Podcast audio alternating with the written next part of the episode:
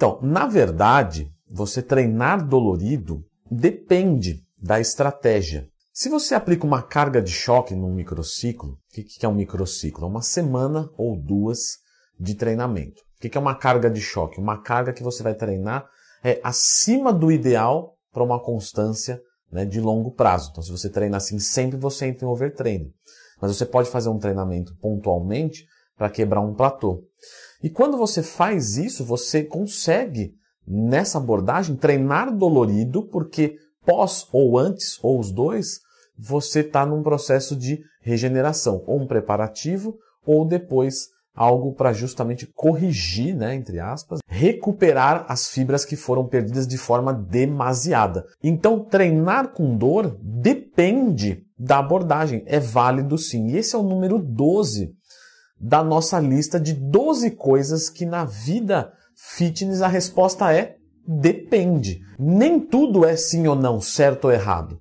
Tem coisa que depende. Então, já clica no gostei e se inscreva no canal, porque nós vamos para o número 11 agora, que é quanto de água eu bebo por dia? Caramba, que pergunta frequente de vocês.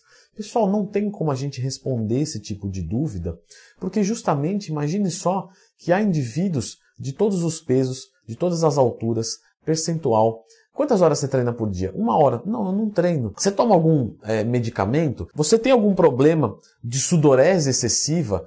Onde você mora é calor, é frio. Então tudo isso vai depender.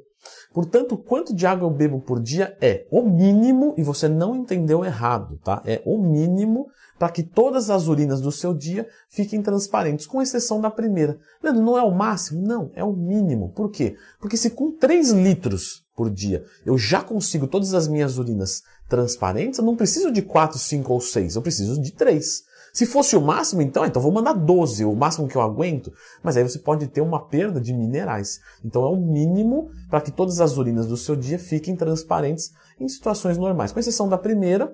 E, por exemplo, ah, suplementei com vitamina B. Então razoavelmente aceitável de que você tenha uma pigmentação na sua urina por causa do excesso da vitamina B sair ali. Isso não é um problema. Inclusive, eu já fiz vídeos sobre vitaminas e minerais, tá? Então, sempre que você tiver uma dúvida, Leandro Twin, tema. Leandro Twin, vitamina. Você já encontra esse vídeo. Número 10. Melhor horário para treinar. Pessoal, isso vai depender. Algumas pesquisas apontam de que o GH pela manhã é mais alto, de que o cortisol pela manhã também é mais alto, e que com isso você vai conseguir uma melhor qualidade de treino, etc. Mas na verdade isso acontece por mecanismos regulatórios do sono e do período de não alimentação. Uh, o que acontece é o seguinte: o melhor horário para você treinar, hormonalmente falando, é irrelevante. O melhor horário para você treinar é o horário que você tem mais disposição. Então, se você pode escolher o melhor horário, sempre escolha o que você tem melhor disposição. Eu rendo mais de manhã do que à noite. Então eu vou treinar de manhã, não vou treinar de noite. Eu sei, às vezes a vida moderna não libera a gente para treinar no horário que a gente quer. Eu me sinto muito bem de noite, mas de noite eu não tenho tempo, tenho que ficar com o meu filho, tenho que ficar com a minha mãe. Enfim, então eu não vou conseguir. Mas o ideal seria isso, você escolher o horário que você tem mais disposição. Número 9. Beber junto com a comida. A resposta é depende. Por que depende? Porque justamente a quantidade da comida interfere na digestão. Você concorda comigo que eu comer 100 gramas de frango e 100 gramas de arroz é diferente de eu comer 300 gramas de frango e 500 gramas de arroz e mais duas bananas de sobremesa? Então, tudo vai depender da quantidade que você come e da sua resposta pessoal. O que é essa resposta pessoal?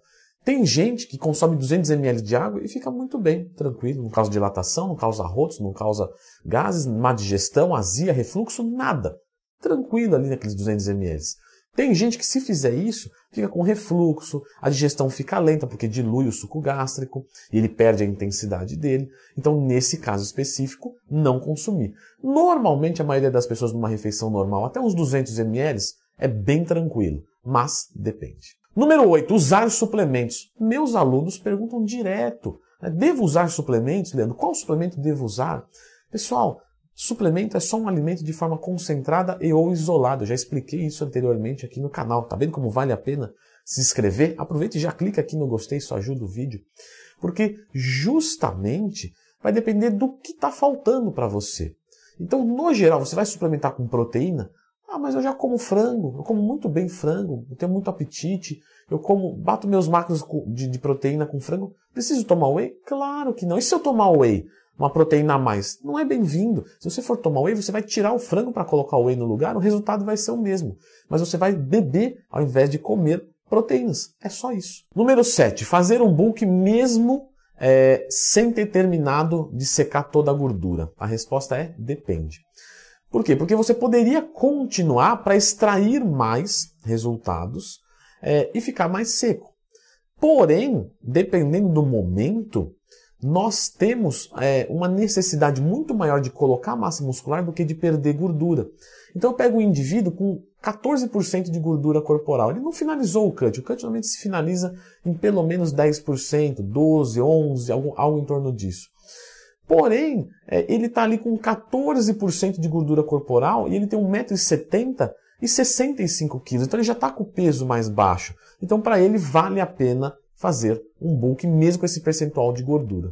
6. Continuando nessa linha. Compensa fazer um bulk acima de 20% de gordura corporal? Então sabemos que mais ou menos 20% para homens e 28, 26 para as mulheres é o limite de um bulk. Mas nós podemos estender isso caso seja justamente esse caso do indivíduo mais magro. Então eu tenho, por exemplo, 1,70m de altura e 60 kg e 20% de gordura corporal. Devo secar? Não. Você deve fazer um bulk. Mas meu percentual de gordura está alto. O seu percentual está alto, mas a sua gordura não está. Porque é 20% em cima de 60%. Então é pouca gordura. Então você é um indivíduo magro. Por que, que o meu percentual está alto então? Porque falta massa muscular. O percentual é em cima do peso total.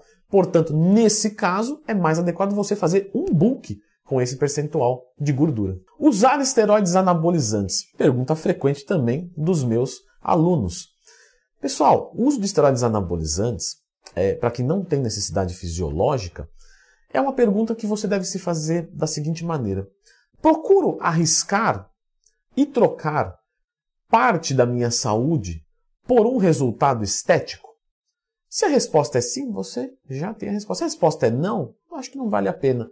Então você já tem a resposta. Então, o uso dos esteroides anabolizantes e de outras drogas de mudança corporal, elas dependem de uma reflexão filosófica do que é mais interessante para a sua vida. Porque a saúde, ela é física, mental e social.